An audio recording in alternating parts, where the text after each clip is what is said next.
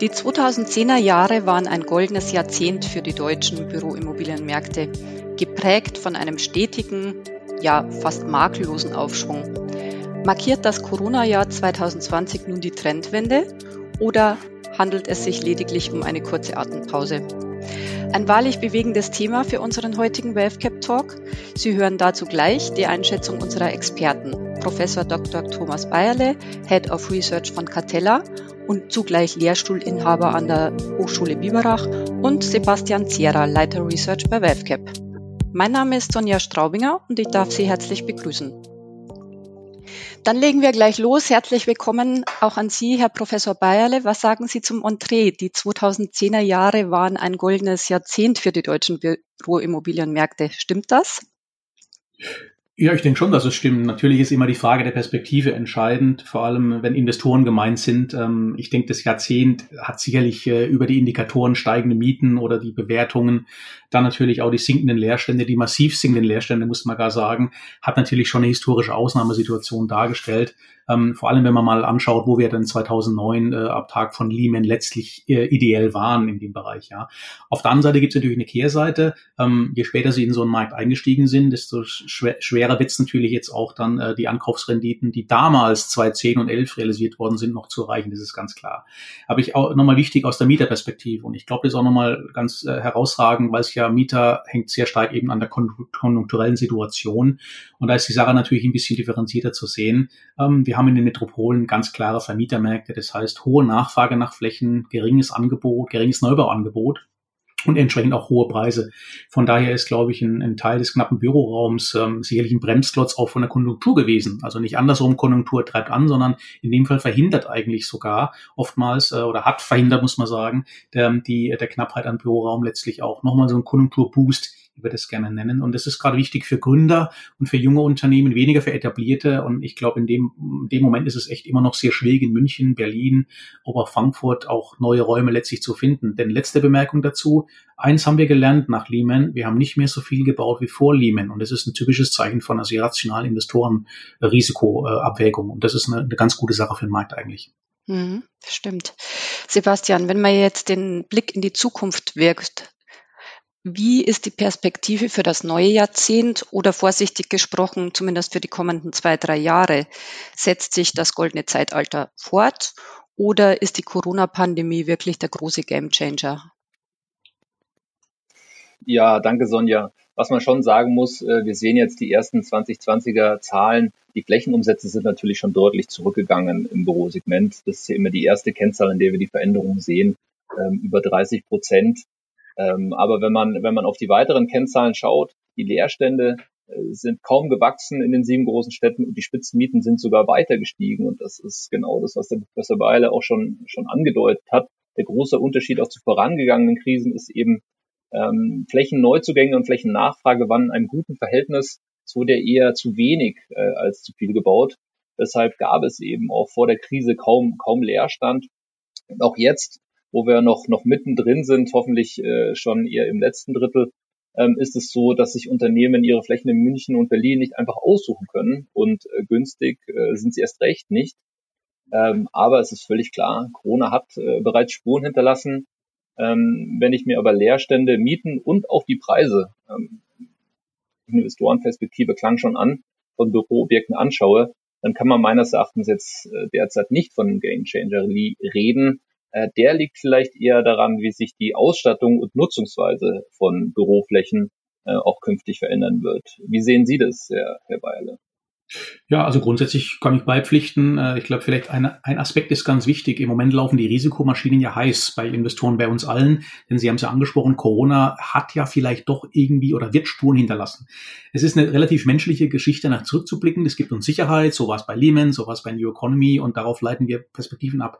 Für mich ist aber wichtig, nochmal ganz schwer zu betonen, wir reden dann immer so diesen latenten Abwertungsbedarf. Ich sehe das tendenziell ein bisschen anders. Äh, warum redet man nicht von den enormen Chancen, aber auch, Fußnote, von enormen Preissteigerungen, gerade in so einer Umbruchssituation. Denn eins ist ja relativ klar, äh, das fundamentale Umfeld ähm, wird am Ende des Tages sich meiner Meinung nach nicht so stark ändern. Die Nachfrage wird steigen, natürlich eher punktuell und selektiv. Und da Auf den Punkt zu kommen, haben wir wahrscheinlich einige Wertinseln, die können wir uns heute noch gar nicht vorstellen in München und Freiburg und in Frankfurt und in Hamburg, ähm, wenn wir nur zurückblicken. Dass wir historische Werte haben, ist keine Frage, aber ich warne davor, jetzt alles mit Blick in den Rückspiegel zu argumentieren, jetzt muss da irgendwas passieren wegen Corona ruhig auch mal im Risikomodell die Aussage, die These, die Bewertung zulassen, was wäre denn das Undenkbare. Ich möchte jetzt nicht mit dem DAX kommen und mit dem Dow Jones, aber ich glaube, nach vorne geblickt, diese fundamentalen gesellschaftlichen Entwicklungen, die werden meiner Meinung nach für einen Teil des Immobilienmarktes äh, äh eine, eine, eine wahnsinnige Wertsteigerung nach sich ziehen, auch wenn das vielleicht am Tag, äh, am Tag 11 im oder 12 im neuen Jahr bisschen kurios rumkommt. Grundsätzlich muss man nüchtern natürlich sehen, das Zinsumfeld wird sich nicht ändern und äh, das ist, klang ja auch schon zwischen den Zeilen an. Ähm, von daher fließt noch mehr Kapital in Immobilien, die Ankaufsrenditen gehen runter. Aber ich glaube nochmal, der entscheidende Punkt ist natürlich die Konjunktur. Und da müssen wir offen gesprochen alle erstmal negative Schlagzeilen aussitzen, die im Frühjahr kommen zum Thema Anzahl der Insolvenzen geht, nimmt, nimmt definitiv zu. Auf der anderen Seite ist halt die Frage, inwieweit die, die, äh, diese Auswirkungen durchschlagen auf die Büroflächen. Und da wäre ich ein bisschen skeptisch, sage ich ganz offen. Also in dem Fall eher positiv gestimmt.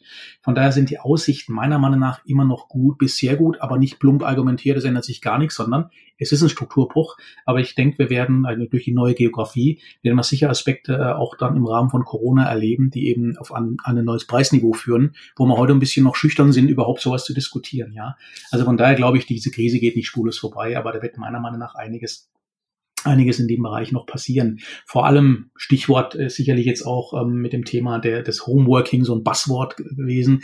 Ich musste heute Morgen noch ein bisschen schmunzeln. Ähm, es ist ja kaum noch zu verhehlen, dass mittlerweile die das Murren doch massiv zunimmt.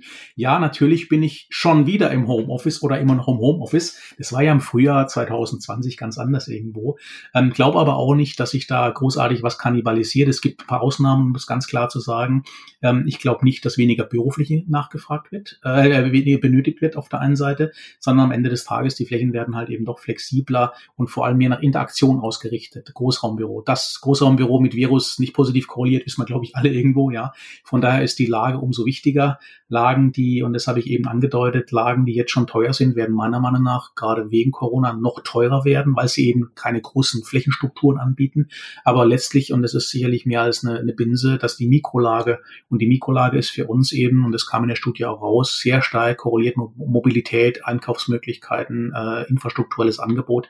Genau dieses Thema wird umso wichtiger werden die nächsten Jahre, denn wir Analysten neigen ja gerne flächendeckend in München so ein Preisschild umzuhängen.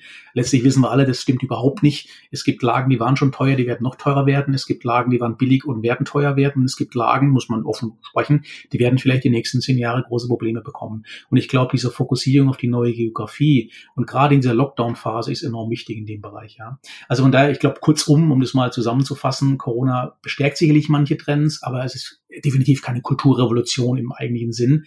Von, da, von daher, lieber, lieber Herr Zehrer, ähm, wenn man sich das Outcome der Büro, äh, der Bürostudie einfach mal anschaut, ich glaube, da sind ja die wesentlichen Ergebnisse äh, schön zusammengefasst worden, die wir auch gerade diskutieren, oder? Ja, absolut. Absolut. Das sehe ich auch so. Ähm, wir beobachten ja seit Jahren ähm, auch bei Mietern und Investoren, dass Qualität äh, und Flexibilität immer wichtiger werden. Das hat Corona meines Erachtens jetzt auch, äh, und da gehe ich wohl konform mit Ihnen eher noch, noch verstärkt. Ähm, und auch die Investoren wissen, äh, wissen ja, dass sie auf Aspekte wie Qualität äh, und Nachhaltigkeit achten müssen, ähm, wenn sie weiter zahlungskräftige Mieter anziehen wollen, ähm, aber auch wenn sie wachsenden regulatorischen Anforderungen gerecht werden wollen. Ähm, ESG ist ja auch ein Thema, das in aller Munde ist, das äh, trotz, äh, trotz Corona äh, meines Erachtens noch an, an, an Schub bekommen hat. Und bei unserer äh, Scoring-Studie war ja die Überlebe, Überlegung entscheidend, ähm, wie Sie, wie Sie auch angedeutet haben, der deutsche Büromarkt ist ja sehr heterogen. Also es ist sehr schwer, eine Lage in, in Freiburg und Stuttgart mit einer zentralen Lage in Berlin äh, zu vergleichen. Und gleichzeitig sind halt auch die, die Motive ähm, der Investoren, die für uns natürlich wichtig sind, ähm, ganz heterogen. Ähm, Märkte und Standorte haben unterschiedliche Stärken und Schwächen und die lassen sich unseres Erachtens auch durchaus auf Investitionsstrategien übertragen. Und hier lohnt in der Tat ein Blick in die Studie, in der wir den Büroimmobilienmarkt mit den Top 7 in 94 Teilmärkten erstmals flächendeckend gescored haben und, äh, und auch den Versuch gewagt haben, jeden Teilmarkt einer bestimmten Investi Investitionsstrategie, bestimmten Investitionspräferenzen auch zugeordnet haben. Stichwort Lage, Sebastian. Ähm, da würde ich gern noch mal genauer einhaken. Was genau zeichnet nun eine zukunftsstarke Bürolage in den 2020er Jahren aus? Ihr habt das ja genau analysiert in der Studie. Ja, bei der Studie und dem, und dem Scoring äh, schauen wir natürlich äh, zunächst auch auf die klassischen Büromarktzahlen wie die Miete und die Rendite. Ähm, für uns war wichtig, dass wir ein gutes und umfassendes Set an Kriterien haben, das eben auch diese, äh, diese Zukunftsfähigkeit auch mit abbilden kann. Da wurden ja auch in, in Workshops, wo uns äh, unter anderem ja auch der Professor Beile unterstützt hat, aus sehr, sehr vielen Kennzahlen ausgesiebt. Äh, welche sind vorlaufend und haben eben diese Aussagekraft für die Zukunft? Welche korrelieren vielleicht äh, zu stark miteinander und schaffen so womöglich ein Übergewicht im Score für einen Aspekt, was wir nicht wollten? Ähm welcher Markt war war langfristig äh, erfolgreich ohne zu starke äh, Volatilitäten. Also wo haben wir auch organisches Wachstum, äh, möchte ich mal sagen, ähm, der das weniger von dem von dem kurzen Hype geprägt ist, wo wir vielleicht dann doch ein Stück weit besser auf eine zumindest nachhaltige Zukunftsstärke schließen können, auch wenn es natürlich retrospektiv ist. Ähm, das sind eben die Zahlen, die wir zur, Verfügung haben. Ähm, schlussendlich aber auch, wie kriegen wir eine Vergleichbarkeit der Büromärkte untereinander hin? Und hier setzen wir eben auf relative Veränderungen statt absolute Veränderungen, um genau das, was ich angedeutet habe, äh, Lage vielleicht in einem, in einem kleineren Büroimmobilienmarkt ähm, in einer anderen Stadt, in einer Stadt wie Stuttgart mit, mit Berlin oder München oder Frankfurt zu vergleichen. Wenn wir, wenn wir auf die Seite der Büronutzer schauen, ähm, also die Mitarbeiterinnen und Mitarbeiter der Unternehmen, ähm, da merken wir schon, ähm, das war auch vor Corona schon so, auch das hat sich aus meiner Sicht verstärkt, dass ein ansprechendes, unmittelbares Umfeld sehr, sehr wichtig ist. Ähm, da geht es um eine Restaurantauswahl zum Mittagessen, da geht es da geht's auch um, um eine Bar für ein Feierabend, Feierabendbier mit Kollegen, aber auch, äh, ob ich auf dem Weg nach Hause, nach Hause noch direkt was einkaufen kann. Ähm, nur ein Kantinenangebot, äh, das reicht, das reicht nicht mehr aus. Ähm, äh, ausreichen, ja, auch das Stichwort Erreichbarkeit.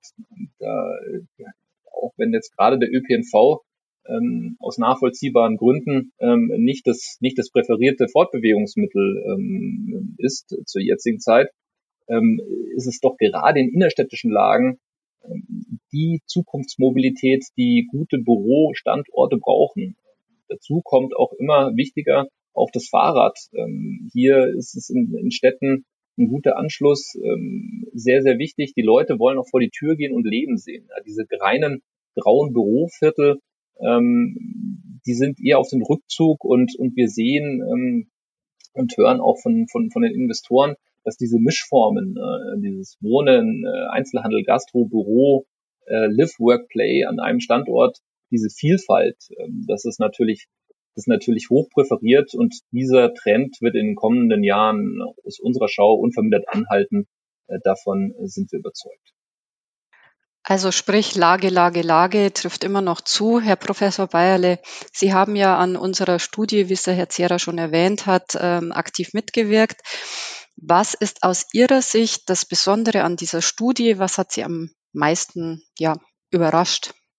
Oh, gute Frage. Ähm, also zunächst mal, ich glaube, das, was mich, äh, was mich überhaupt motiviert hat, mitzumachen, sie ist halt nicht im stillen Kämmerlein entstanden, wie selbstkritisch auch immer viele vergleichbare oder ähnlich äh, positionierte Studien in dem Bereich. Das heißt, WealthGap hat ja ein Expertengremium eingeladen. Jetzt muss man Experten noch mal ein bisschen vorsichtig, meist, meistens so, so schlaue Menschen und schauen nicht rechts und links. Und mich hat gefreut, dass es doch ein, ein bunter Strauß an Experten war, die mitgemacht haben. Also das war das, das Überraschungsmomentum, aber inhaltlich, um die Frage auch zu beantworten.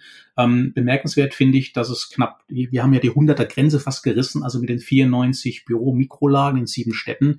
Das ist schon einmalig. Und äh, Herr Zehrer hat es auch angesprochen, gerade weil man natürlich auch dann Vergleiche machen kann. Das Salz in der Suppe oder dieses moderne dynamische Momentum war sicherlich auch die, diese relevanten Trends aufzunehmen, die angeklangen, äh, schon angeklungen sind, das Thema Nahversorgung, also kurzfristiger Retail und vor allem Mobilität. Das sind im Moment die beiden Hauptaktivitäten, ob das jetzt für ein Bürogebäude oder für ein Quartier sind, das sind einfach mittlerweile Must-Haves und deswegen äh, Studie hat das sehr, sehr schön herausgearbeitet äh, und vor allem auch quantitativ bewertet in dem Bereich. Ja. Äh, letzte Bemerkung dazu dazu vielleicht auch ein Begriff, auch ich, wie viele andere mussten den nachschlagen, so im März diesen Jahres, Resilienz, ja. Ähm, und gerade Resilienz in Kombination mit dem Thema der Volatilität der Entwicklung. Ich habe schon gesagt, wir schauen über einen langen Zeitraum nach hinten, aber wir haben durch die Studie auch, äh, wurde Wert drauf gelegt, dass man ein bisschen nach vorne schaut. Und ich glaube, allein der Schritt mit den 94 Bürolagen, sieben Städten, ist schon etwas, was den fungiblen Investorenmarkt zu über 70, 80 Prozent abdeckt. Also das heißt, ähm, die WealthCap-Studie repräsentiert den größten Teil eines schönen Kuchens, äh, von dem letztlich Investoren, äh, Finanzierer, äh, Nutzer definitiv was davon haben. Von daher war ich auch wirklich gerne dabei, das kann ich doch offen sagen. Ja. Ja, das hat uns auch sehr gefreut, dass Sie dabei waren. Vielen Dank. Ähm, also Kurzum, ein Blick in unsere Studie lohnt sich. Äh, die Studie gibt's auch zum Download unter expertise.wealthcap.com slash Publikationen. Herzlichen Dank an Sie, Herr Professor Bayerle, und auch an dich, Sebastian, für das interessante Gespräch und selbstverständlich auch an Sie, liebe Hörerinnen und Hörer, fürs Dabeisein. Das war unser WebCap Talk zum Thema Future Office. Auf dem Büromarkt entsteht eine neue Geografie. Danke und bis bald.